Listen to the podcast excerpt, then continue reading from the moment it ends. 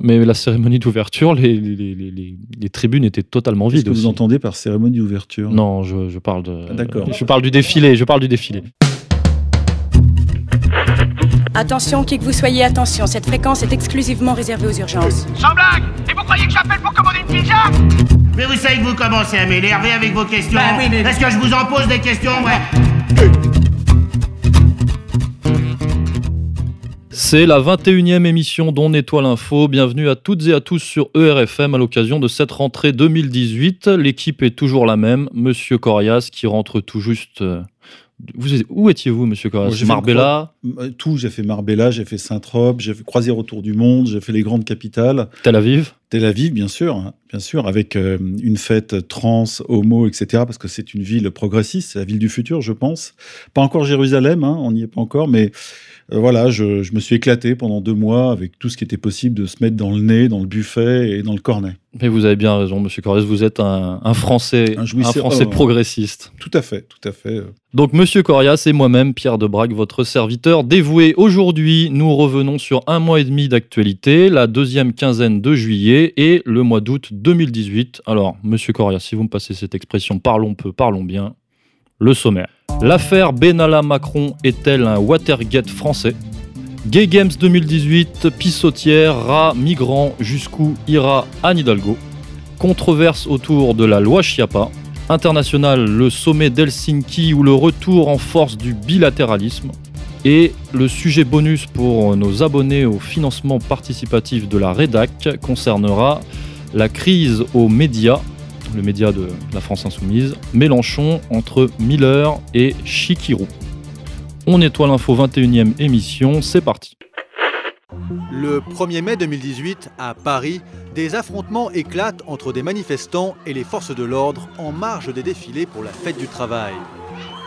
Sur ces images amateurs publiées sur les réseaux sociaux, on voit un homme molester une femme, puis un homme. Deux mois et demi plus tard, le 18 juillet, son identité est révélée. Il s'appelle Alexandre Benalla. Et le problème, c'est qu'il n'avait rien à faire là. En réalité, Alexandre Benalla est chargé de mission adjoint au chef de cabinet d'Emmanuel Macron. Il n'a donc aucune raison de participer aux activités des CRS et encore moins d'être violent avec des manifestants. C'est de là que vient le scandale. Alors, comment ce qui ressemblait au départ à une bavure policière est devenu une affaire d'État? On nettoie l'info est une émission qui a déjà connu deux présidents. Nous avons débuté sous François Hollande. Nous étions voués à nous développer sous Emmanuel Macron, mais voilà. Choc de l'été, ironie de l'histoire, alors que la destitution est le mantra d'une partie des médias oligarchiques. À l'encontre de Trump, de Poutine ou de Bachar, ou même de Maduro, c'est bien Emmanuel Macron, alias Jupiter Ier, alias le président de la France 2.0, alias Monsieur Citoyenneté Européenne, alias le bébé Rothschild Attali, alias le VRP de l'euromondialisme qui s'est vu plus proche que jamais de la chute. Et oui, même la fonction présidentielle est désormais ubérisée. Alors, cette affaire a officiellement débuté autour du 20 juillet, en pleine euphorie. D'ailleurs, c'est vrai, le contexte était en pleine euphorie post-Coupe du Monde de football, hein, victoire des Bleus. Et euh, n'en déplaise aux réseaux sociaux et aux militants de la France insoumise, c'est bien les grands médias qui ont déclenché ce qu'on a appelé euh, sur le site la, la curée, puisque c'est Le Monde qui a déclenché les hostilités par le biais euh, d'Ariane Chemin. Ariane Chemin, Monsieur Corias, vous la... un petit mot sur elle. Nos auditeurs la connaissent peut-être, elle est en procès avec Robert Forisson, contre Robert Forisson. Oui, en fait, c'est l'homme des coups bas du monde. Ariane est une femme, et on pourrait, l'appeler l'homme des coups euh, qui relaye la parole euh, oligarchique ou de la hiérarchie euh, du quotidien, euh, la Pravda nationale, et qui, euh, est, qui est l'indicateur de la ligne idéologique du moment du monde, qui peut varier, mais qui reste globalement, on le sait, socialo-sioniste. Alors, on rappelle que Le Monde est détenu par Pigas et Xavier Niel et Feu euh, Pierre Berger, mais le, comment dire, celui qui donne véritablement la ligne éditoriale du Monde, c'est Louis Dreyfus. Qui n'a rien à voir avec l'affaire Dreyfus, mais euh, c'est une indication. Et d'ailleurs, à un moment donné, parmi les actionnaires du Monde, il y avait, je crois, l'héritier euh, est président, l'héritier de, Sigram, qui est une grosse boîte qui fait de l'alcool, et euh, à la fois président du Congrès juif mondial. Donc euh, il y avait là des, euh, des racines ou des fils ou des ficelles qui menaient jusqu'à du très lourd. Voilà, donc ça c'est pour donner un peu les, tenants et aboutissants idéologiques de cette histoire. Donc Ariane Chemin, journaliste protégée de Louis Dreyfus, qui a donné, dans, dans cette affaire Benalla, elle a donné le là. Hein, elle a donné le, le mot d'ordre, puisqu'il s'est agi assez vite de faire de l'affaire Benalla un scandale d'État, pouvant remettre en cause euh, tout le pouvoir exécutif français. hein. C'était euh, acté. Donc c'était quand même euh, assez euh, bouleversant. Et immédiatement, c'est vrai qu'on a vu pratiquement toute la presse se mettre au, au diapason de, de- Comme, comme toujours derrière le monde. oui, oui, de, de, de, de ce, ce mot d'ordre, justement. Et on a même vu les. Et surtout, j'ai envie de dire, les médias pro-Macron, les médias de Patrick Drahi, donc de BFM, RMC, L'Express, etc., euh, même eux se sont, euh, se sont accordés pour euh, dire qu'effectivement, cette affaire pouvait constituer un, un grave, grave scandale d'État. Alors évidemment, euh, à l'examen, on va pas y passer des heures, mais à l'examen, ça ne tient pas vraiment, parce que tous les initiés savent que tous les présidents euh, ont eu un ou des hommes de l'ombre. hein, c'est un peu ce qu'est euh, finalement euh, Alexandre Benalla, qui est chargé de faire le ménage, hein, c'est-à-dire de casser quelques gueules. euh, voilà, c'est ce qu'on a appelé de la, de la barbouzerie, mais cette barbouzerie ne devrait pas vraiment indigner la caste politico-médiatique, puisque, euh, euh, encore une fois, c'est c'est monnaie courante, finalement, dans la Ve on, a eu, République. on a eu ça avec De Gaulle, qui, Oui. avait, qui avait son service d'action civique indirectement, euh, jusqu'à même quelques voyous corses euh, euh, qui naviguaient entre la police et la grande truanderie. Donc en France, le, pauvre Benalla tout seul, ce Marocain de 24 ans, qui soudain devient le, Watergate français à lui tout seul, ça fait un petit peu rigoler. Parce que comme barbouzerie, on a fait plus lourd. hein. Donc, on- effectivement, ça prouve bien qu'il y a une cabale organisée. Et sur le profil de Benalla, justement, c'est vrai que c'est un franco-marocain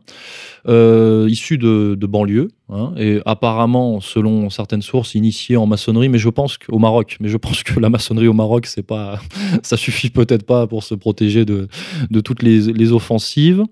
Euh, et euh, donc, qui est un proche du couple Emmanuel Macron, puisque c'est ce qui, enfin, du couple, du couple Macron, puisque c'est, Il avait la clé Ceux qu'il avait en de, charge. de la maison de vacances du couple Brigitte et Emmanuel. et qui donc bénéficiait de privilèges, de donc euh, on- d'un salaire conséquent, je crois 6 000 euros, d'une voiture, un logement. ouais. un logement à Paris, de manière très très rapide. C'est-à-dire qu'il a grillé toutes les autorisations hiérarchiques, toutes les lenteurs et les pesanteurs administratives françaises pour avoir soudain un statut, de, je crois, équivalent à celui de lieutenant-colonel. Oui, parce qu'il avait une habilitation secret défense. Alors, il y a des histoires de coffre-fort avec des armes, on ne sait pas trop. Il y a beaucoup de, de flou sur cette histoire.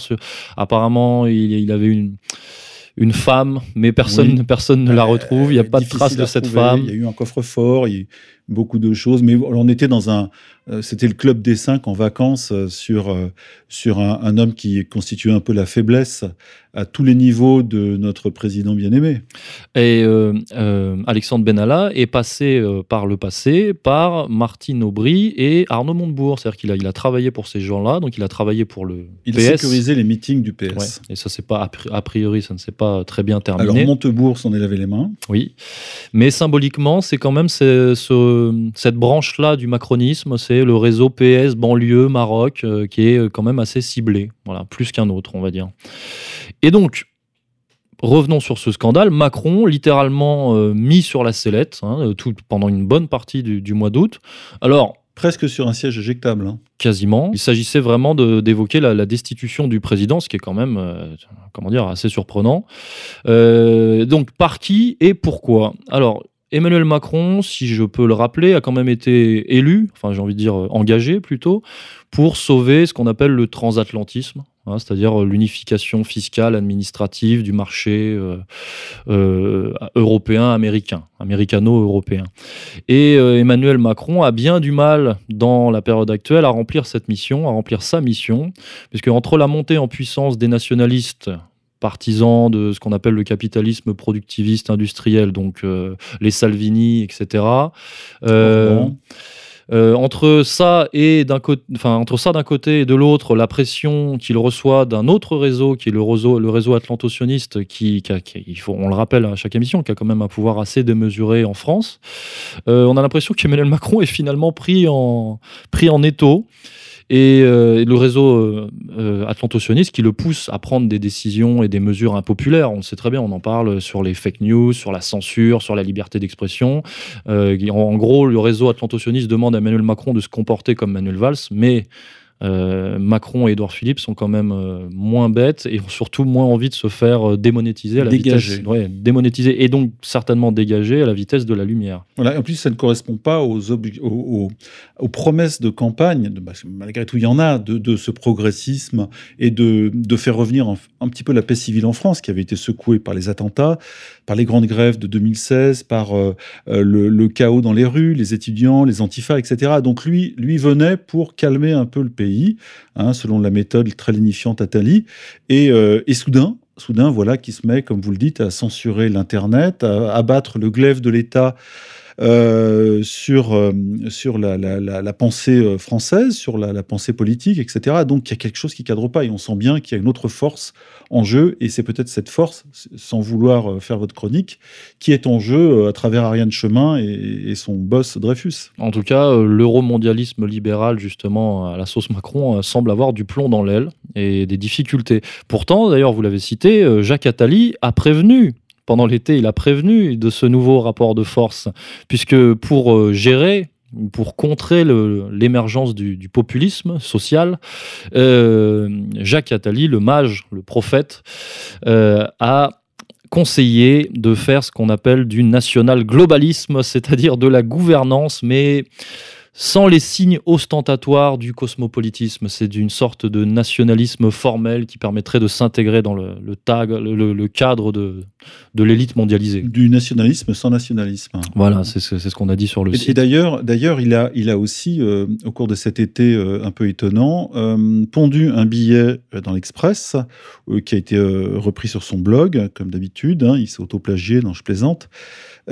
qui parlait du fameux ballon qui pouvait crever avec une petite pointe. Et évidemment, il s'adressait à Macron en le prévenant que un président, euh, fut-il bien élu à 66% des voix, pouvait éclater euh, avec une toute petite aiguille. En gros, c'était un peu l'affaire Benalla, euh, avec cette petite pointe qui pouvait mettre un terme à ses ambitions. Donc on, sentait l'avertissement quand même du père protecteur et euh, qui enjoignait à son fils, comme vous l'avez dit, le bébé Atelier Rothschild, de peut-être de changer de cap ou en tous les cas d'écouter euh, les, vents nouveaux.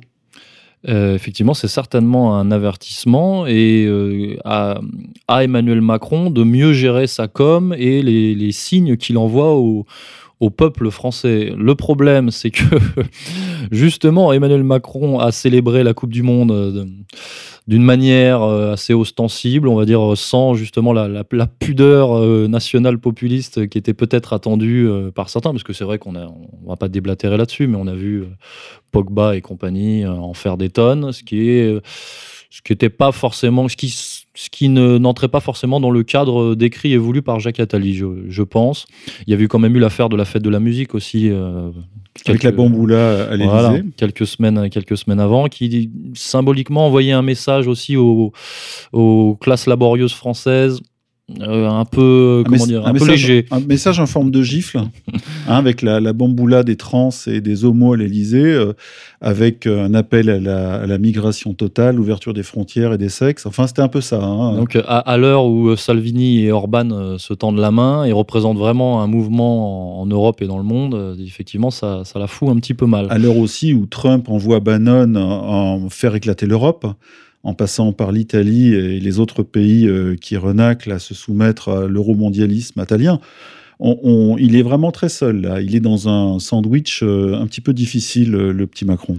Donc, il semblerait que les élites mondialisées ne soient pas vraiment satisfaites du travail d'Emmanuel.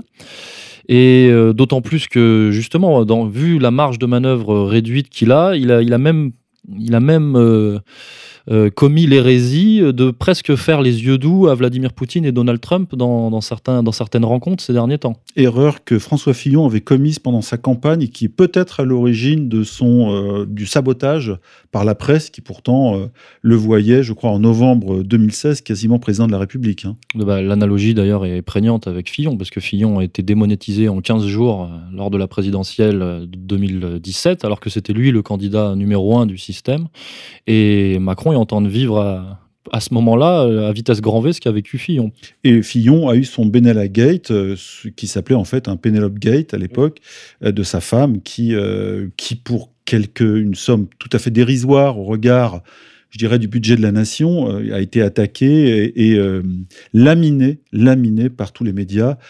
Canard enchaîné, Le Monde en tête quand même. Hein. Alors il y avait Pénélope et il y avait aussi l'affaire des chemises, oui, des cravates. Données par un, un homme du, de l'oligarchie, un et, riche. Et sur Emmanuel Macron, euh, si euh, certaines personnes avisées euh, voulaient chercher des informations compromettantes, je pense qu'il y aurait beaucoup plus à creuser que simplement Benalla, puisque si on s'intéresse aux comptes de campagne peut-être, euh, à une certaine villa au Maroc, justement, ou même à l'affaire Kohler qui, qui, ressort de temps en temps, ou peut-être même à certains, certaines filiations de Brigitte et compagnie. Il y aurait peut-être de quoi faire, et puis aussi les certaines mœurs. Ou un des poids lourds qui a contribué à sa campagne et qui a des mœurs pour le moins dissolues que Marlène Schiappa pourrait euh, critiquer vertement si euh, elle était un peu plus courageuse. Donc si tout ça euh, sortait ostensiblement dans la presse, effectivement, Emmanuel Macron pourrait, pourrait chuter assez rapidement et être, et être assez vite démonétisé, encore une fois.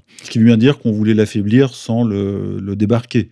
C'était une opération d'affaiblissement provisoire en, en forme de de menaces pour rappeler quelles étaient les, quelle était la vraie hiérarchie des choses, que lui c'est le pouvoir visible et que le pouvoir non visible ou profond et avait toujours la main. Alors on parle du pouvoir euh, invisible ou profond international, mais au point de vue euh, interne, les élites euh, intérieures, si je puis dire, se sont également manifestées puisque la République en marche a initié deux réformes qui semblent poser de gros problèmes à certains vieux réseaux ancrés français. La réforme constitutionnelle, euh, qui apparemment aurait déclenché euh, bah, la colère des vieux réseaux euh, maçonniques. c'est une histoire de conflit de génération et de, ce qu'on appelle de fromage républicain, parce que ce sont des privilèges ancrés, encore une fois, dans la Ve République, que LREM voudrait dégager pour... Par, exemple, placer tous ses amis au Conseil d'État, les inutiles, les oisifs de la République, avec des salaires croquignolets, des centaines de postes comme ça et des gens qui tiennent à ces, à ces privilèges. Absolument. Et donc la réforme constitutionnelle et aussi la réforme du CESE, e, le Conseil économique et social environnemental, qui constitue, semblerait-il, un autre fromage républicain. C'est ce que je voulais dire par Conseil d'État, je suis désolé. Ah, C'était le Conseil économique et social, qui aujourd'hui s'appelle le CESE. Oui. Donc Macron isolé, qui semble avoir sur le dos les francs-macs, les sionistes, les mondialistes, les nationalistes, le peuple et euh, même toute l'opposition politique française qui a saisi euh, l'opportunité. Tout le monde lui est tombé dessus euh, pendant, pendant cette affaire, qui a vu bah, justement l'opportunité de prendre sa place si jamais. et donc tout le monde est monté au créneau. Il a même été question que Gérard Larcher, l'homme des banquets quatrième République du Sénat, soit le remplaçant au pied levé du, du, du jeune Macron. Ça nous a fait rire, mais voilà, le le boulet était passé assez près. Oui, oui, euh, effectivement. D'ailleurs, ce, qui est intéressant, c'est que Macron, qui dans la campagne a dit tout et son contraire, quand vous dites euh, tous ceux qu'il a eu sur le dos, entre les, les francs-maçons, les autres, tous les réseaux possibles, et les, anti-réseaux possibles aussi, eh bien, sa, technique de satisfaire ou de séduire tout le monde, en, par exemple les ouvriers et puis les patrons du MEDEF, etc., euh, de jouer sur tous les tableaux, là, l'a desservi, parce qu'il s'est vraiment pris mais tout le monde sur la gueule. Et euh, c'est un peu la, rançon de euh, sa technique euh, marketing de, séduction des masses et des contraires. Hein. Et donc désormais, il va lui falloir se réorienter et réorienter justement son marketing et sa gestion de communication, puisque c'est là là le défi pour gérer justement la démonétisation euh, globale de l'oligarchie qui multiplie quand même les, les revers, il hein, faut le dire, et euh, qui veut gérer, j'imagine, je pense, quand on, lit justement certaines personnes comme Jacques Attali ou comme Bernard-Henri Lévy, ou qu'on comprend euh, ce que veut induire Gilles-William Goldnadel, on comprend qu'il y a quand même une gestion de la colère populaire en France qui est en train de se mettre en place et on essaye de minimiser la casse. Il y a un changement de paradigme. Hein, vous citiez Gilles-William Goldnadel, hein, l'avocat euh, sioniste de la France dite libre, euh, l'indicateur est fort d'un changement de cap qui qui ne peut pas être pris en compte par un Emmanuel Macron qui a été élu contre Marine Le Pen. Hein. Euh, mais Goldnadel est sur la ligne de Marine Le Pen, hein, islamophobe, pro-sioniste, etc., si j'ose dire. Et, du coup, c'est très compliqué pour un Macron qui a été élu par les forces du progrès, les, derniers survivants du socialisme, la gauche un peu, euh, un peu idiote, hein, je suis désolé, euh, et plus euh, les retraités et ceux qui croyaient en une France moderne et américanisée. Et de tout cela, il va falloir faire presque son deuil parce que les temps ont changé. Et là, le, le sionisme aux commandes euh, lui indique une autre direction et il va falloir incarner ça en plus de tout ce qu'il a incarné. Je ne sais pas comment il va faire. Donc nous sommes dans la période de, rentrée, donc on va suivre ça avec attention et une sorte de course contre la montre euh, pour, euh, pour Emmanuel. Et là, on parle en ce moment même de remaniement gouvernemental. Alors justement, Nicolas Hulot a déjà été débarqué, ou s'est débarqué lui-même, parce que certainement qu'il le sentait venir d'ailleurs. Gérard Collomb a eu très chaud aux fesses. C'est une image, bien sûr. Hein. Euh, cet été, euh, on parle de Cohn-Bendit au gouvernement. Bon, a priori, ça serait quand même euh, une erreur.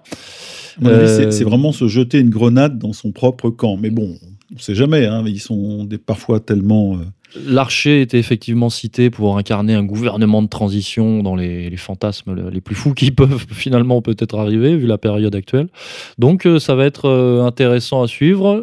Sera-t-il définitivement lâché par euh, Jacques Attali? Euh, bon, on va constater ça. D'ailleurs, on va en parler euh, avec le, sujet, euh, le prochain sujet. Tout ce que je peux dire, c'est qu'on a relevé quand même qu'au mois d'août, Édouard Philippe avait pris la parole pour préciser qu'il allait bloquer la réforme constitutionnelle jusqu'à nouvel ordre. C'était quand même un pas de recul, justement, et une sorte de négociation qui, se, qui rentrait, qui commençait. Et il avait même déclaré vouloir faire mieux pour les juifs victimes, enfin, lors des commémorations de la rafle du Veldiv. Ce qui était peut-être symbolique aussi. Édouard Philippe, c'est l'homme qui entérine tous les reculs de Macron. Alors Macron, évidemment, il doit rester un peu au-dessus, sur le fauteuil euh, grenat. Mais Édouard Philippe, ça, me rappelle l'affaire de Céline dans la, les commémorations, comme on dit, euh, culturelles de la France, je ne sais quoi. Euh, c'est lui qui finalement avait reculé, il avait résisté, il avait eu quelques ennuis, hein, que je ne rappellerai pas. Euh, peut-être lié à son neveu, oui. Son neveu et des ennuis. Et là, là, on est très sérieux. Et, donc, euh, c'est lui qui, euh, finalement, un peu dans le silence et l'ombre des médias, dit bon ben voilà, la réforme constitutionnelle sera pour une autre fois. Nietzsche, bon bah non, dommage, il écrit bien, mais c'est pas le moment. Voilà. Et donc lui, c'est l'homme des reculades et de la récupération un peu en plein vol d'un Macron qui est, qui est secoué par tous les vents dominants. Un défilé festif et coloré sous les yeux de la mer de Paris. Les nageurs français font leur entrée sur I Will Survive de Gloria Gaynor. Le drapeau tricolore côtoie celui de la communauté LGBT. Les athlètes sont survoltés. Je suis super contente d'être à Paris. Merci, merci pour tout. Beaucoup sont déguisés ou maquillés. La délégation de San Francisco est largement acclamée. C'est là-bas que les Gay Games sont nés, il y a 36 ans. À San Francisco, c'est facile d'être gay. Ici, il y a plein de gens venant du monde entier, y compris de pays où ce n'est toujours pas OK d'être gay.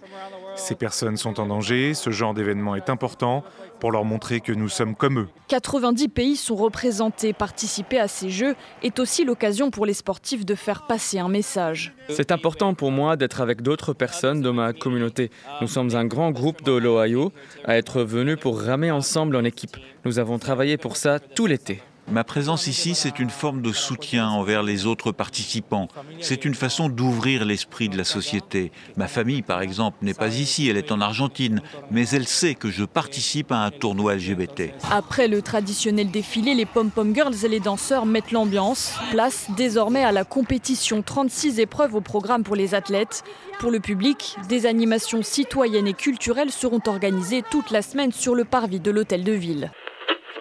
Alors un sujet un peu plus euh, sociétal, mais peut-être pas d'ailleurs euh, très lié, euh, assez emblématique de ce qu'on vient d'exprimer, peut-être possiblement un changement de paradigme, les Gay Games 2018 qui ont eu lieu à Paris dans ce mois d'août euh, 2018 cette espèce, ces espèces de Jeux olympiques LGBT, alors là, totalement anti-populaire et anti-populiste, justement, euh, au possible. Et euh, bah, par rapport à ce qu'on expliquait précédemment, euh, en, temps, en termes de signes envoyés au peuple, c'était pas une bonne idée pour Emmanuel Macron de se montrer lors de ces Gay Games. D'ailleurs, on ne l'a pas vu. Il ne, s'est pas du tout euh, affiché. Euh, je pense qu'il a bien fait puisque ça aurait renforcé son image de président cosmopolite, déconnecté complètement du, réel. Euh, justement, au à l'heure où Attali lui réclame un peu plus de, nationalisme formel. de poigne. Et puis surtout, ça aurait été euh, supporté, dans tous les sens du terme, la pauvre Anne Hidalgo, dont il espère faire prendre la place par un de ses sbires aux prochaines élections municipales de 2020. Donc il pouvait effectivement pas lui-même ni apparaître, ni courir en short rose avec des baskets à talons euh, lors de ces euh, Jeux olympiques euh, merveilleux. Ben, c'est le, le fond du sujet, c'est Anne Hidalgo, Anne Hidalgo sera-t-elle finalement sacrifiée? Jusqu'où ira ou jusqu'où pourra aller Anne Hidalgo dans ce, dans ce monde mouvant? Elle, la, la reine de Paris, la reine Bobo de Paris. Mais elle, de toute façon, non mais j'ai j'ai presque envie de rire, mais on, on dirait qu'elle fait tout pour être euh, détestée, minorisée ou mise en minorité. Elle essaie de complaire. aux- C'est cohérent, c'est une- Oui. c'est la reine des minorités. Ah oui, mais elle essaie de complaire à des minorités qui ne pèsent rien. Et euh, évidemment, elle se met à dos euh, le, ce qui reste de Paris populaire, le, le Paris libéral, sur le Paris de droite qui a toujours existé, qui a toujours été majoritaire, mais qui avait euh, été battu depuis l'ère de la Noé parce qu'il y avait des dissensions à droite. Il y en a toujours eu à Paris, tellement Paris est un fromage important et un, et un tremplin vers euh, des ministères, voire euh, des présidences.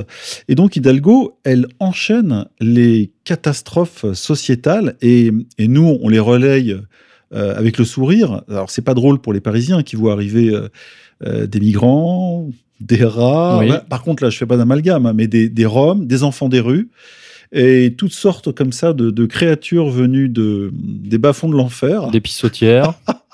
pour, euh, pour euh, je pas, agrémenter la ville lumière. De, voilà, j'ai l'impression qu'on est euh, sous euh, le, dans le Paris de Victor Hugo lorsqu'il parlait de Esmeralda et Quasimodo avec toute cette basse-cour des miracles au pied de Notre-Dame. Voilà, on en est un peu là.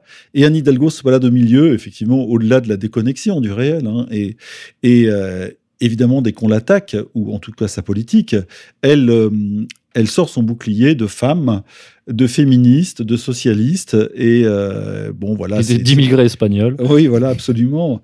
Et antisexiste, etc. Donc c'est devenu archi grotesque. Et hum, Delanoë se méfiait de, de cette femme parce qu'il savait qu'elle lorgnait sur la mairie depuis longtemps. Mais apparemment, Delanoë, qui avait conservé un bureau à la mairie de Paris euh, pendant qu'elle était euh, sa remplaçante, en tout cas euh, maire de Paris ou future maire de Paris, n'a pas pu s'opposer, je pense, à un oukase de François Hollande qui était très proche d'Anne Hidalgo et qui visiblement a placé un homme à lui, si j'ose dire là encore, et euh, voilà contre la tendance de la Noé, parce que chacun au Parti socialiste, dans toutes les tendances existantes, cherchait toujours à placer ces hommes au poste d'importance. Mais euh, pour revenir aux Gay Games, euh, l'ancien maire de Paris, donc euh, Delanoë, avait euh, promulgué justement l'instauration des Gay Games à Paris. Il, était déjà à l'initiative, ainsi que Pierre Berger, qui était d'ailleurs, je crois, le président d'honneur des Gay Games. Voilà, et sûrement un, financeur ou financier de, de la chose, comme, comme il a été le mécène du PS depuis, euh, depuis des décennies. Donc bon, vous avez euh, tout dit euh, sur, cette, euh, sur, sur, sur la position d'Anne Hidalgo. Enfin, en tout cas, sur sa position, justement, on va voir. Va-t-elle survivre à cette, cette espèce de nouveau rapport de force décrit précédemment? Sera-t-elle sacrifiée? Ju- Jusqu'où va-t-elle survivre? Est-ce que la vision du monde réduite de- Hidalgo réduite à son champ d'action, c'est-à-dire le marais, euh, suffira à la protéger de, la colère des Parisiens. La, satisfaction d'une, de quelques trans, euh, effectivement, euh, évoluant au milieu du marais parisien, ça suffit pas pour, pour faire une politique solide. Et surtout, la réalité de Paris, c'est l'endettement. Elle a réussi à endetter la ville pour des, pour des décennies. Les Jeux Olympiques ont, ont creusé évidemment le déficit et ce sont les Parisiens. Et elle a vendu d'ailleurs, elle vend en gros la, ville de Paris pour se rembourser. Mais euh, ceux qui vont la suivre, qui vont prendre sa place éventuellement, vont se trouver confrontés à, à un problème comptable majeur. Alors pour revenir très brièvement, euh, succinctement sur les Gay Games, c'est une compétition inclusive et tolérante, hein, ça c'est le, la terminologie officielle, euh, ouvert, donc les Gay Games sont une compétition ouverte à toutes et à tous. Bon, il faut quand même payer euh, des frais d'inscription et puis euh, certainement des frais d'hébergement quand on vient sur Paris, mais voilà. Et la performance sportive n'est pas un critère. C'est-à-dire que finalement, les Gay Games, c'est une compétition sportive, mais sans sportif, puisque n'importe qui peut s'inscrire, d'ailleurs c'est ce qui s'est passé, Il n'y a pas de gagnant, et, pas de perdant. et sans compétition. Non, parce que la compétition, c'est presque, c'est de la domination, c'est du sex- sexisme, du patriarcat. Ça rappelle les Jeux Olympiques euh, avec la, la domination brutale des meilleurs sur les plus faibles, etc. Donc ça, c'est pas possible. Dans Oui. l'esprit d'Anne Hidalgo. Oui, surtout qu'on est à l'heure de l'égalitarisme absolu, donc on ne peut pas. D'ailleurs, le, le slogan de, des Gay Games était en anglais All equal. All equal. oui. All equal, tous Comme égaux. toujours, encore un slogan en anglais Oui. d'ailleurs. À Oui. Paris, ça devient une. Alors c'est tous égaux, mais quand même sous l'égide de du- d'une communauté, euh, je sais pas, euh, élue bien précise, les gays, hein, puisque c'était pas euh, all euh, all games, c'était euh, gay games. Je pense qu'il n'y a pas beaucoup de trailers ou de runners hétéros qui sont venus se mélanger, non pas par homophobie, mais parce que c'était une vaste blague. Et d'ailleurs, on voit bien les stands, les stands étaient complètement vides. Le dernier jour, qui aurait dû être une fête euh, magnifique et un- une, une liesse populaire, il y avait personne Oui, dans oui, les stands. c'était juste une catastrophe. Mais la cérémonie d'ouverture, les, les, les, les- les tribunes étaient totalement Qu'est-ce vides que vous aussi. entendez par cérémonie d'ouverture? Non, je, je parle de. Ah, D'accord. Non, non, je parce parle du là, défilé. on- je parle du défilé. On est sur du double sens en permanence, donc on doit faire attention. Bah, il semblerait, euh, des quelques images que j'ai pu voir de cette cérémonie d'ouverture, qu'il y a eu quelques excentricités euh, de certaines fédérations qui pourraient expliquer que ça ne se soit pas, euh, ça ce n'est pas été retransmis à la télévision, à la télévision publique, et que les vidéos aient disparu de, YouTube pendant quelques heures, euh, notamment, puisque je les ai, je les ai cherchées, elles avaient disparu 24 heures après. Je crois qu'elles sont, je crois qu'elles sont revenues à vérifier. Donc cette compétition sportive sans sportif ni compétition et finalement qui n'intéresse personne, surtout pas les Français. Par contre, avec leur argent, évidemment, avec l'argent du contribuable en, en partie, puisque euh, entre 4 et 6 millions d'euros ont été euh, prévus pour, cette, pour l'organisation. Officiellement. Voilà.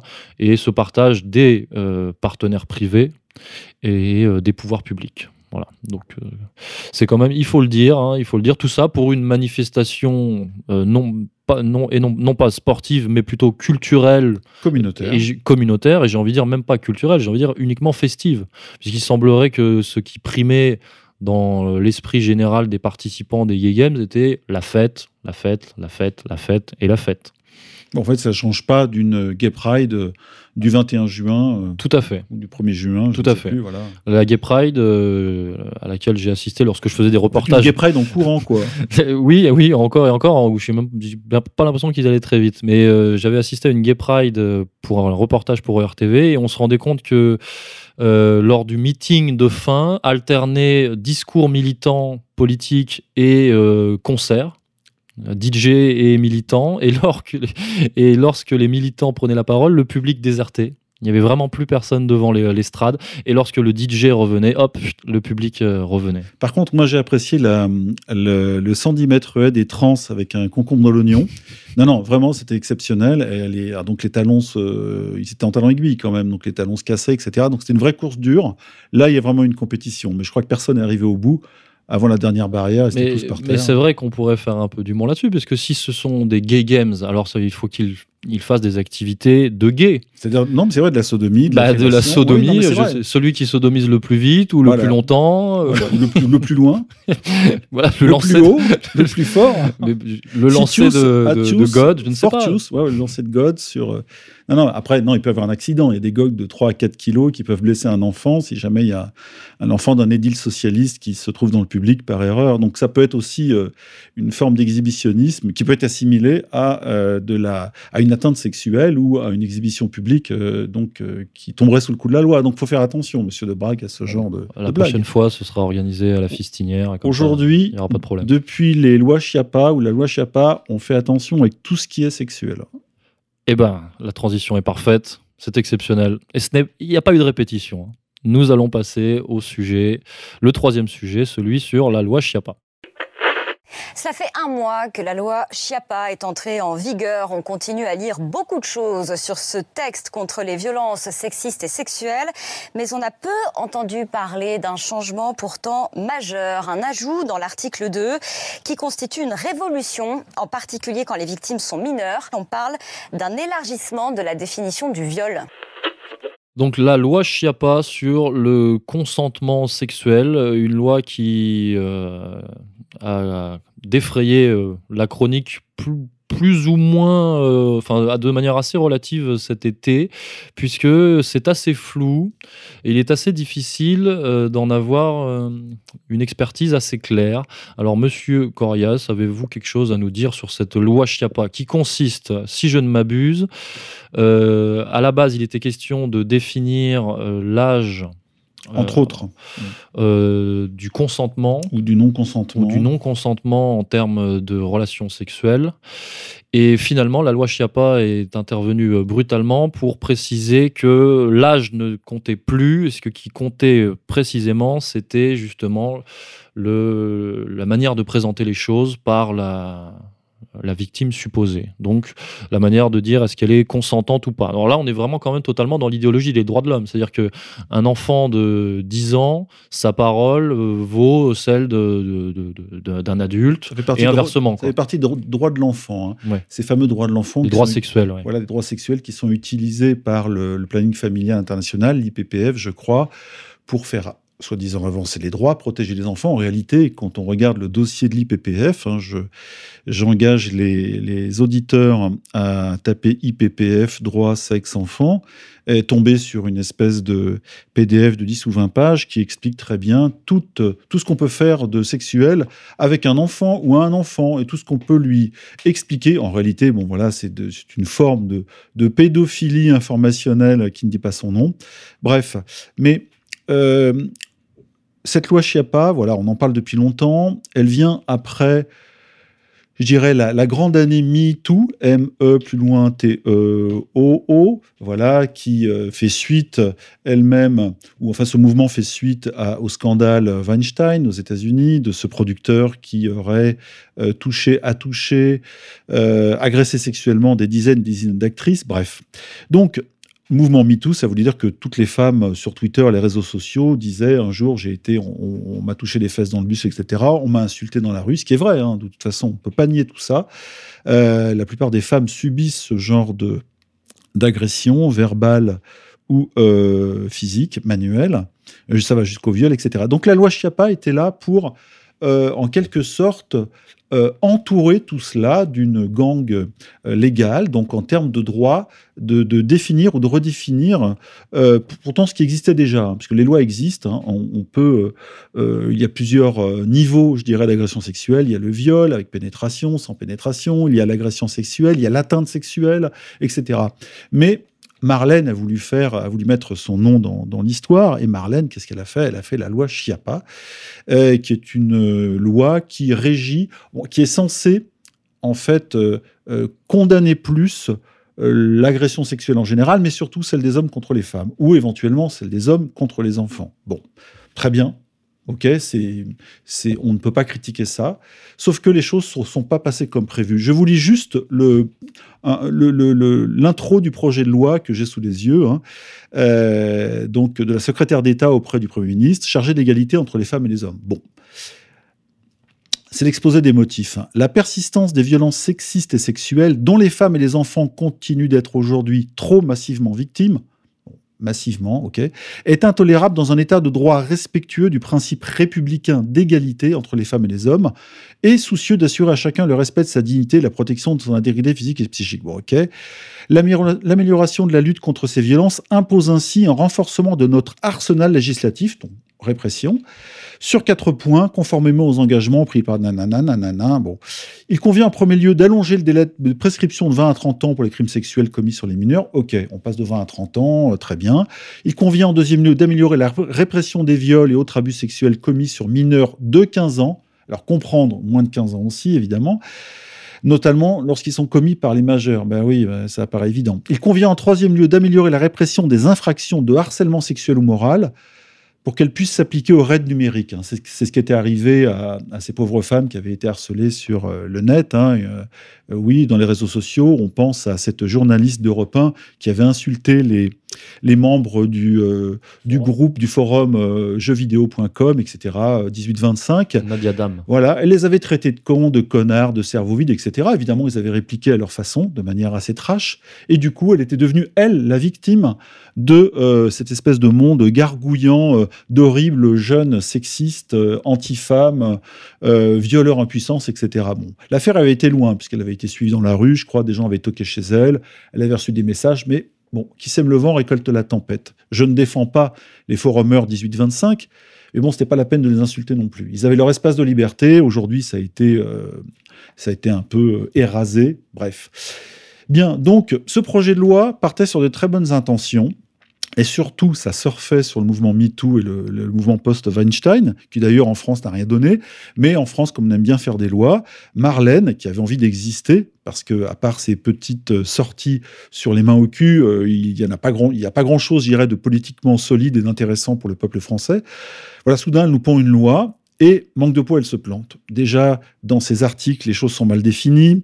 Euh, on tergiverse autour de l'âge quasiment légal euh, de euh, l'autorisation sexuelle, c'est-à-dire 15 ans, 13 ans, il a été question de rabaisser. Des, des associations ont hurlé en disant Mais qu'est-ce que c'est que ça? On autorise maintenant l'accouplement entre un adulte et un jeune, par exemple, de 13 ans, 13 ans et demi. Il y a des jeunes qui, à 13 ans et demi, ne savent rien du sexe, malgré trois vidéos de cul regardées sur le net. Donc, ça posait problème et on s'est rendu compte que peu à peu, pendant plusieurs mois, elle n'a fait que des conneries. Et euh, sa loi était tellement mal ficelée qu'elle a été retoquée. Malgré tout, elle a été votée en douce au mois d'août. Euh, je crois qu'il y avait quelques, une poignée de députés présents sur euh, les, les plus de 400 qui auraient dû être là. Évidemment, ils étaient tous en vacances ou ils s'en foutaient. Donc on sent déjà que cette loi, c'est plutôt quelque chose de publicitaire, c'est un objet publicitaire plus que une loi qui va avoir des effets, euh, puisque de toute façon, les décrets sont pas signés, et euh, il est possible qu'ils ne soient jamais signés d'ailleurs. Et puis, en permanence, la Chiapa a été attaquée sur des points de droit et sur des points aussi très concrets, comme par exemple l'échelle des amendes que les hommes, surtout les hommes, hein, les hommes blancs de plus de 50 ans et aussi les immigrés, parce que ce sont eux qui à la chapelle foutaient des mains au cul ou agressaient les femmes, euh, recevraient en cas d'agression verbale, surtout verbale ou sexuelle. Et donc à ce moment-là, on a vu sur le net, sur Twitter, les femmes qui disaient ce matin, on m'a encore touché les fesses dans le métro, etc. C'est inacceptable. Ah, la loi Chiappa vient pour faire ça. Il y a une femme qui s'est fait tarter dans la rue, on a vu la vidéo. Euh, Marie Laguerre. Marie Laguerre, un sacré nom, hein, Marie Laguerre, ça sent le pseudo, mais pourtant elle s'appelle comme ça. Eh bien, Marie Laguerre, soudain, elle est arrivée, tac, au moment où, euh, où la loi était un peu en discussion. Et là, on s'est dit, OK, il faut une loi, maintenant, c'est pas possible. Cet homme a frappé, on l'a vu sur une vidéo de, surveillance d'un café, a frappé euh, au cœur de Paris euh, une femme qui ne se laissait pas, je dirais, harceler hein, sexuellement, parce que lui, il l'invitait sûrement à faire des choses. Et elle ne voulait pas, il l'a traité de con, etc. Donc la tarte est partie, ça a fait un barouf national. Euh, ensuite, on a vu euh, arriver peu à peu euh, les propositions de Chiappa pour justement réprimer ce genre de comportement avec des amendes, hein, comme on voit sur la route à 80 km/h. Et on a l'impression que comme sur la route ou dans le comportement masculin, euh, la vitesse est réduite, c'est-à-dire que on a le droit d'aller moins vite, on n'a plus trop le droit de draguer une fille dans la rue. Euh, on n'est pas encore aux États-Unis où euh, les cadres dans l'ascenseur détournent le regard parce qu'un regard appuyé pourrait être pris comme une invitation ou une pression sexiste. Ça a existé. Hein. Donc, on sent de la part de Chiappa une américanisation de, la, de la loi et en tous les cas euh, des comportements euh, qui ne va pas avec les pays latins où il y a une liberté, une franchise. On, voit les mecs dans la rue qui travaillent euh, dans les égouts, qui sifflent les nanas qui passent. Alors évidemment, voilà, ils sifflent les beaux culs. bon, il y a des nanas qui sont contents d'être jolis, d'avoir un beau cul, hein, d'autres peut-être moins. C'est vrai qu'on ne peut pas cautionner les agressions sexuelles permanentes ou verbales qui touchent les femmes, mais de là à faire une loi qui commence à essayer de cadrer la vie, la séduction, l'amour et le sexe, là c'est très compliqué. D'ailleurs, Damien Viguier, lui, a répondu un peu en termes de droit en expliquant tout le, euh, côté euh, obscur, le côté vague, le côté difficilement applicable euh, de la loi Chiappa et les hypocrisies des uns et des autres. Euh, comme des codex du monde qui avaient euh, euh, fait une grande sortie en expliquant que tous les gens qui râlaient contre cette loi n'étaient que là aussi des sexistes, des fascistes, etc. Toujours la même rengaine de merde.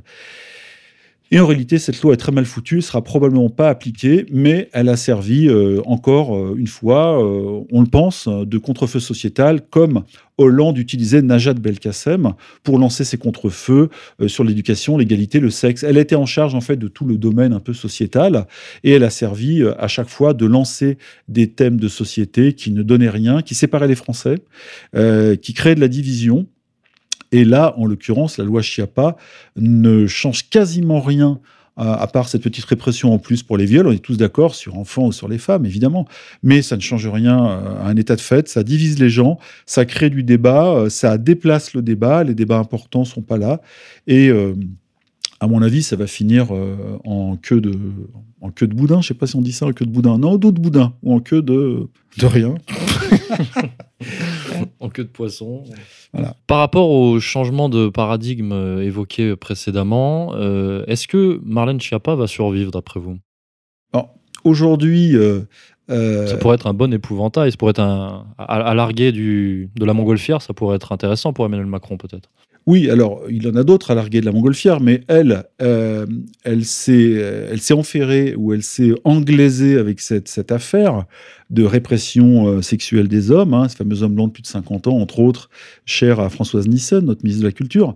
Mais on apprend aujourd'hui qu'elle euh, lorgne sur le ministère de la Culture, donc euh, elle a pris confiance en elle, visiblement. elle a bien défendu son projet à l'Assemblée. Hein, c'est une bonne parleuse. Son père est un trotskiste qui lui a appris les, les rudiments du combat politique de base.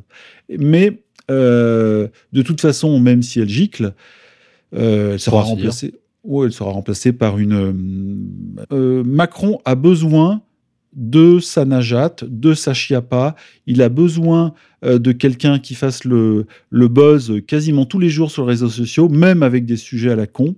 Et le, le, sujet homme-femme en France aujourd'hui, le sexisme, c'est un sujet parfait, même si on sait qu'une loi ne pourra rien changer, je pense au réel le réel restera le réel, avec des hommes euh, qui désirent les femmes, euh, les femmes qui désirent des hommes aussi, avec des hommes qui sont frustrés de femmes, parce qu'il ne faut pas oublier que euh, y en a qui viennent par exemple, de l'Afrique subsaharienne, qui viennent en France, qui voient des femmes qui sont, comme on dit, libérées, effectivement habillées en mini-jupe, sexy, etc. Et pour eux, ça, crée une violence dingue. Je suis pas là à dire que les femmes françaises doivent mettre des, des burqas, on n'en est pas là du tout, c'est pas ça l'objectif. Mais euh, si on commence à introduire, parce que c'est le même gouvernement qui introduit du migrant subsaharien en France et qui ensuite parle de violences sexuelles en contre des femmes. Il faut savoir ce qu'on veut. On veut protéger les femmes françaises ou on veut... Là, là vraiment, on a, comme on dit, un, un court-circuit système. Bah c'est euh, ce qu'on appelle l'injonction paradoxale du libéralisme, euh, qui consiste à mêler idéologie libertaire et judiciarisation dans, dans le même sens.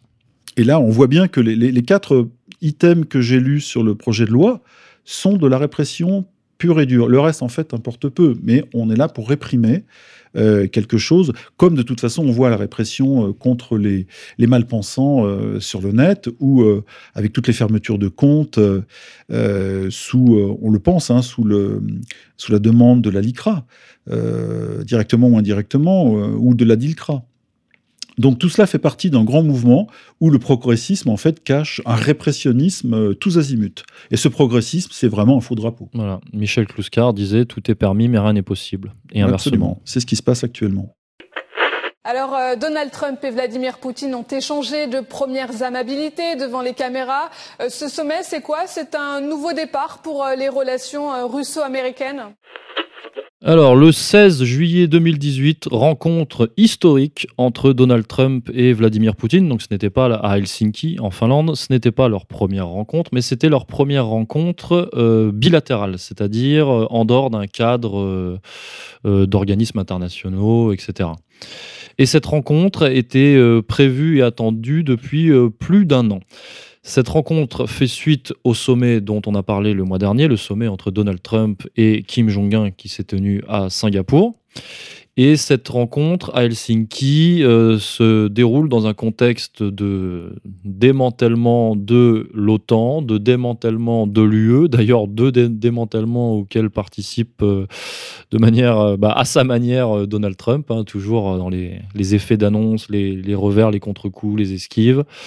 et principalement, le, sujet principal de ce sommet a été la Syrie évidemment. Alors on a parlé aussi de la Corée du Nord, de l'Ukraine, euh, d'économie, mais c'est euh, la libération, enfin ce que nous on va appeler la libération de la Syrie qui était, euh, qui était le, le, premier, le premier sujet. Pour Donald Trump, ce qui prédomine, c'est comment, de quelle manière retirer ses troupes justement de, de, cette zone, hein, du, de, de, la zone syrienne et plus largement du Proche-Orient, de la meilleure manière que ce soit. Euh, les États-Unis veulent que les Russes euh, limitent, on parle géopolitique, hein, 5 minutes, les États-Unis veulent que les Russes limitent la participation, en tout cas l'implication de l'Iran dans, euh, dans la région. Euh, donc tout ça, évidemment, c'est pour calmer le lobby israélien, hein, c'est les, intérêts d'Israël qui ne veulent absolument pas que des milices chiites soient à plus de, je crois que c'est 80 km, hein, enfin à moins de 80 km de leurs frontières. Hein, voilà. Donc ça, c'est les demandes israéliennes que... Il ne faut pas non plus que leurs frontières avancent vers, euh, vers l'Est non plus. non plus, non plus. C'est les demandes israéliennes que les États-Unis demandent aux Russes dans cette espèce de négociation entente qui s'est mis en place lors de ce sommet qui, qui, euh, qui, qui, est là depuis, euh, depuis plusieurs mois d'ailleurs. Euh, en échange, les, les, Américains acceptent de laisser Bachar el-Assad gouverner le, la Syrie jusqu'aux élections qui vraisemblablement auront lieu en 2021. Et 2021, on verra si Donald Trump est toujours là et si de, une nouvelle oligarchie américano-internationale euh, néoconservatrice essaye de le déstabiliser. Il est déjà euh, déstabilisé à mi-mandat. Hein. Là, les, coups ont été euh, très forts cet été contre lui.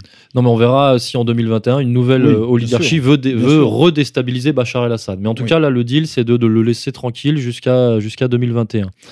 Euh, et, donc en échange, en échange, les Américains proposent également de lever des sanctions contre la Russie. voilà. Donc c'est une, négociation, une entente. C'est d'ailleurs ce que Netanyahou avait, euh, avait dit. Hein, il avait dit aux, Russes quand il avait vu Poutine Je peux vous obtenir, si vous obéissez à, à nos, à nos intérêts, en gros, au Proche-Orient, je peux vous obtenir la fin des sanctions américaines. Ça, avait été très étonnant, on l'avait relayé sur le site. Hein.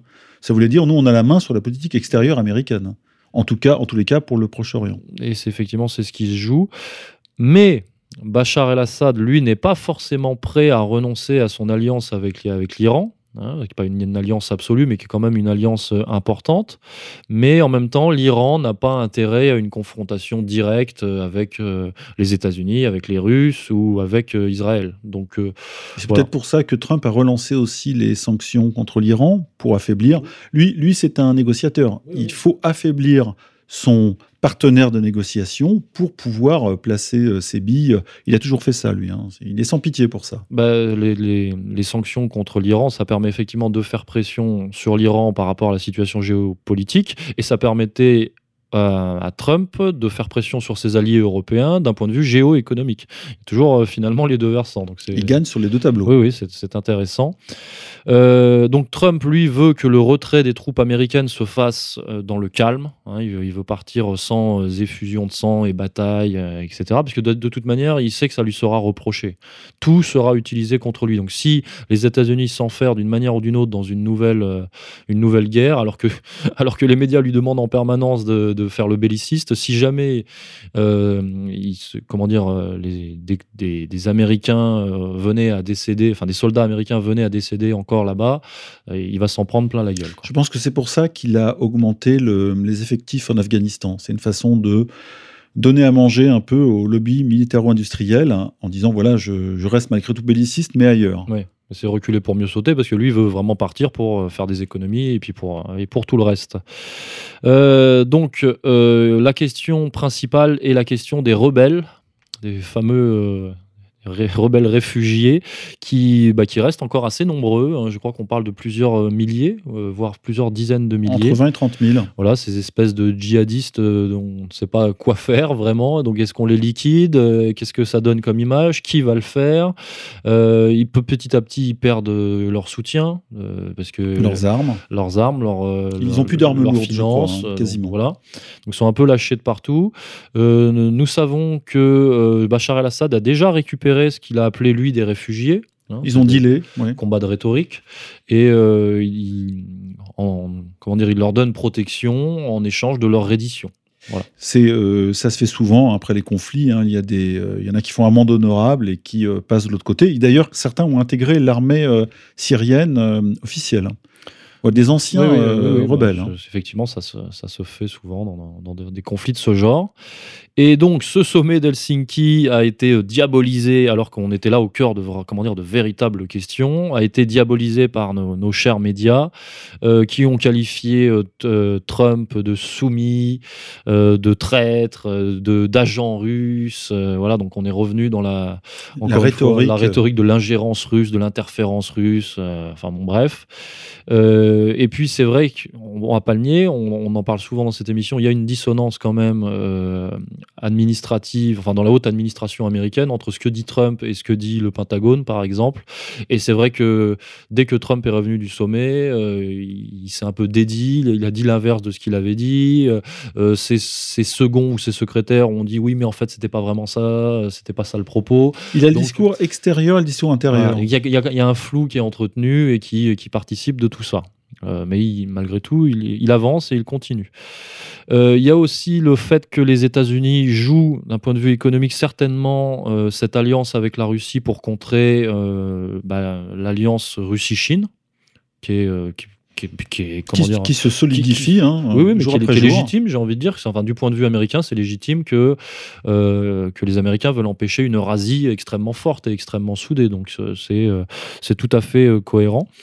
Mais ce que je voulais euh, souligner lors de ce, cette petite chronique, c'est que on se rend compte, encore une fois, c'est avéré et c'est un marqueur, que c'est le, le, retour du, du bilatéralisme entre pays souverains Andorre, puisqu'on a vu que lors de ce sommet où des grandes questions ont été abordées, il n'était pas question de l'Union européenne, il n'était pas question de l'ONU, il n'était pas question de l'OTAN, il n'était pas question d'organismes plus ou moins privés à la George Soros ou je ne sais quoi. Il n'était pas pré... Il, les institutions internationales n'étaient pas. Euh, Ça n'existe pas en fait. Pas, euh, oui, oui, voilà, elles n'étaient pas partie prenante. Et donc, euh, c'est quand même une nouvelle, une redéfinition ou un réaffirmement des relations internationales. Quoi. Une ré... Pardon, une, une, réaffirmation des, euh, d'un nouveau mode des relations internationales. Oui, sur, sur les bases euh, nationales, euh, réalistes, concrètes, plutôt que sur des, euh, des entités plus ou moins internationales, euh, en réalité qui sont sans force et sans poids. L'Union européenne n'a pas de poids, l'ONU n'a pas de poids. voilà. Après, il y a des choses qui, qui naissent, hein, des, des, contrepoids internationaux comme ces associations, les BRICS ou cette nouvelle union un peu asiatique et dont la grande peur de, l'Amérique serait qu'elle s'étende à, à, à l'Europe, c'est-à-dire faire une union eurasiatique. Et voilà pourquoi ils jouent aujourd'hui la Russie contre la Chine comme ils ont joué il y a 40 ans l'inverse, c'est-à-dire euh, la Chine contre la Russie. Et comme euh, quand Trump avait rencontré euh, Merkel quelques semaines auparavant, il avait appuyé sur le fait que Merkel dealait avec Poutine, donc il avait joué quand même l'antagonisme entre l'Allemagne et la Russie, alors que lui-même, finalement, se comporte plutôt bien avec les Russes. Enfin bon, bref, il joue sur plusieurs tableaux. Quoi. Et euh, malgré tout, donc j'ai l'impression que ça signifie une sorte de, fin, encore une fois un changement de paradigme, ce sera peut-être la, thématique de cette émission, euh, cette espèce d'ordre mondial euh, néolibéral qui qui finalement n'a pas duré tant à peine deux décennies quoi. C'est la fin de la guerre froide jusqu'à 2010 à peu près on va dire 20 grosses années de d'hégémonie néolibérale qui s'effondrent quand même qui s'effritent petit à petit ces fameux 15-20 ans dont les néoconservateurs avaient dit aux États-Unis c'est le moment d'imposer le, nouvel ordre mondial. Euh, L'Union soviétique est en déliquescence, c'est le moment de faire, et ils ont lancé à ce moment-là toutes les guerres. Et, c'est ce qu'ils avaient appelé, en termes de théorie, la fin de l'histoire. C'est ça. Francis Fukuyama avait théorisé ça comme la fin de l'histoire, et j'ai l'impression que la fin de l'histoire a duré 20 ans. À peu près, oui, il y a eu un trou où euh, voilà, il n'y avait plus de bilatéralisme, et là, c'est le retour des nations, des grandes nations et euh, des intérêts qui peut-être peuvent euh, amener, euh, même si c'est fragile, à une, à une, paix comme on l'a connue pendant la guerre froide. Mais, mais tout est possible aujourd'hui. Parce qu'il y a un rapport de force, rien n'est déterminé, rien n'est figé, mais, mais ça bouge malgré tout. Et euh, je parlais d'ordre mondial néolibéral, puisque c'est vrai que ce sont des élites financières transnationales euh, qui sont à la manœuvre de, bah, toutes les, institutions internationales dont on a parlé, euh, et qui, même si on s'intéresse, ce sont quand même des multinationales qui sont partie prenante en Syrie. Quand on s'intéresse au rôle de Lafarge ou de KKR. L'ancien Blackwater, qui s'appelle, je crois, X maintenant, quelque chose comme ça. Toutes ces sociétés, évidemment, font des affaires sur l'eau de la guerre, de la destruction, euh, sans compter euh, la sécurité, qui est un business monstrueux. La sécurité aujourd'hui, ce sont plus des armées officielles, mais comme les Américains euh, l'ont fait en Irak, hein, des dizaines de milliers d'intérimaires, d'intérimaires de la sécurité, c'est-à-dire de la guerre, qui qui permettent au pays de ne pas se salir les mains. Donc il n'y a pas que du militaire, il y a aussi de l'économique, puisque ce sont des multinationales ce qu'on appelle des, élites mondialisées, voilà, qui quand même euh, mènent cette espèce d'impérialisme. C'est, on pourrait l'appeler l'impérialisme du capitalisme financier. Après le bulldozer du bombardement, il y a euh, effectivement les multinationales qui viennent. D'ailleurs, c'est le, but, le but rêvé de, euh, des faucons américains et des, et des fous de Tel Aviv, c'est de, de transformer l'Iran en nouveau grand marché adapté au libéralisme en, faisant sauter la digue chiite, ou en tout cas la digue religieuse, qui est un frein euh, à l'expansion du marché euh, américano-sioniste. Le, but, c'est ça. Donc, euh, c'est pour ça qu'il y en avait qui parlaient de bombarder l'Iran, encore très récemment, pour en faire un marché compatible avec les intérêts américains. Et pour finir sur les, multinationales, euh, un autre sujet euh, qui découle du gros sujet syrien lors de ce sommet d'Helsinki, c'était justement la question de la reconstruction de la Syrie, la reconstruction du pays. Et Donald Trump a été jusqu'à suggérer euh, que les multinationales ou des infrastructures, enfin des, structures internationales comme l'Union européenne et d'autres devaient payer, parce que lui, il a bien précisé qu'il ne paierait pas pour une politique, une politique qui n'est pas la sienne. Alors donc, est-ce que des multinationales vont financer la reconstruction de la Syrie? On n'y est peut-être pas encore, mais on est dans ce, dans ce, schéma-là. Les Russes et les Chinois, ils sont déjà. Les Chinois ont la monnaie, les Russes ne l'ont pas, mais les Russes ont l'avantage militaire. Donc rien ne peut se faire sans eux. Et euh, par contre, les Chinois, eux, sont capables d'investir euh, dans cette partie-là euh, du monde, comme ils le font en Afrique en évinçant la France-Afrique. Voilà, donc à suivre. Eh bien, on va se quitter là-dessus, colonel. Au revoir. On étoile l'info, 21e émission. Bah, c'était encore superbe, c'était encore. Je suis toujours émerveillé de vos analyses, monsieur Corias. Ce ne sont pas les miennes, hein, je les copie un peu partout. Hein. Je suis qu'un un vil plagiaire comme Jacques A. Tut nous remercions euh, nos contributeurs au financement participatif de la rédaction d'égalité et réconciliation que nous avons lancé le 1er juillet 2018 et qui a été stoppé en plein élan le 9 août en plein vol. 2018, c'est-à-dire que voilà, un mois et dix jours à peu près, euh, PayPal nous a nous a bloqué et nous prévenons nos auditeurs que nous nous avons lancé une nouvelle plateforme. Euh, nos militants d'égalité et réconciliation ont lancé une nouvelle plateforme de financement participatif totalement indépendante et nous vous encourageons à réactiver votre soutien. Et je sais euh, que c'est c'est chiant, mais en termes de procédure matérielle, mais c'est très important important pour nous et, euh, et cette fois, nous ne sommes plus dépendants de ces grosses structures qui nous baisent la gueule dès qu'elles peuvent. Et ce, double effort n'est pas perdu puisqu'on a déjà mis beaucoup de matériel euh, sur euh, ce qu'on appelle les inédits, etc., que ce soit des dessins ou des textes, et les bonus, hein, puisqu'il va y en avoir un, nouveau. Et donc on continue à faire, nous, cet effort malgré ce petit missile qui nous a atteint plein vol, mais qui qui nous empêche pas, nous, de reconstruire à notre façon euh, notre euh, indépendance financière et euh, politique. Voilà, à l'image de Bachar, nous avons résisté, nous allons reconstruire. Monsieur Corias, je vous, bah, je vous la souhaite bien bonne. Et on se quitte en musique sur les notes de Casper Valmet.